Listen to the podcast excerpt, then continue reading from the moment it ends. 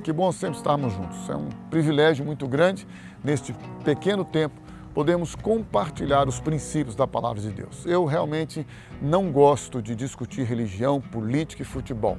Não prefiro, não entro nesses termos, não entro nessas discussões. Isso é uma questão de opção de cada um. Mas a palavra de Deus, ela é viva, ela é eficaz. A palavra de Deus não está presa por qualquer religião que seja. Por mais que você imagine que você tenha domínio, ou que você seja o primeiro, ou que você tenha revelação, ou que você tenha isso, aquilo, isso é uma bobagem. A palavra de Deus é soberana. Céus e terra passarão, mas a minha palavra permanecerá. Instituições humanas criadas pelos homens, elas podem hoje existir e amanhã não. Podem hoje ter um poder e uma influência, e amanhã não ter nenhum poder e nenhuma influência. Isso não importa, porque o que importa é que a palavra de Deus jamais passará.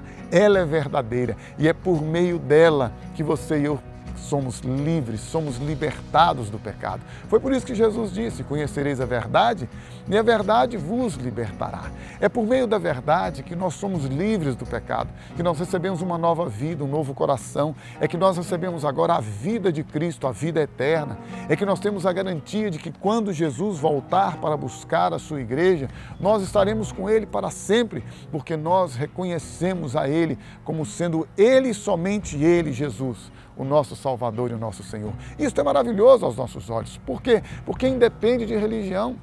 Quando você e eu cremos na palavra de Deus e por meio dela cremos nele, em Deus e cremos em Jesus como nosso Salvador, no Espírito Santo como aquele que nos convence, nos transforma e agora nos guia a toda a verdade, revelando-nos a vontade do Pai, nós temos a certeza de que Ele o nosso Deus amoroso está fazendo algo maravilhoso e eterno. E tudo isso ele faz por meio de Jesus. Eu vou insistir com você todos os dias da minha vida.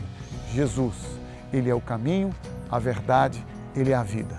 Ninguém vai ao Pai se não for por meio dele.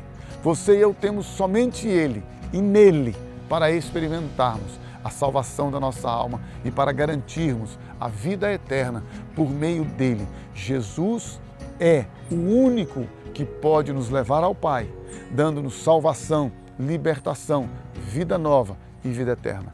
E nunca, jamais se esqueça, Deus ama você e a prova maior deste amor é que Ele enviou a Jesus Cristo para dar a sua própria vida em resgate da sua vida para que você pudesse ter relacionamento, intimidade com Ele como eu já tenho dito e não vou cansar de repetir. Entrega tua vida ao Senhor Jesus. Confesse a Ele como seu Salvador e como seu Senhor, e o mais Ele o fará.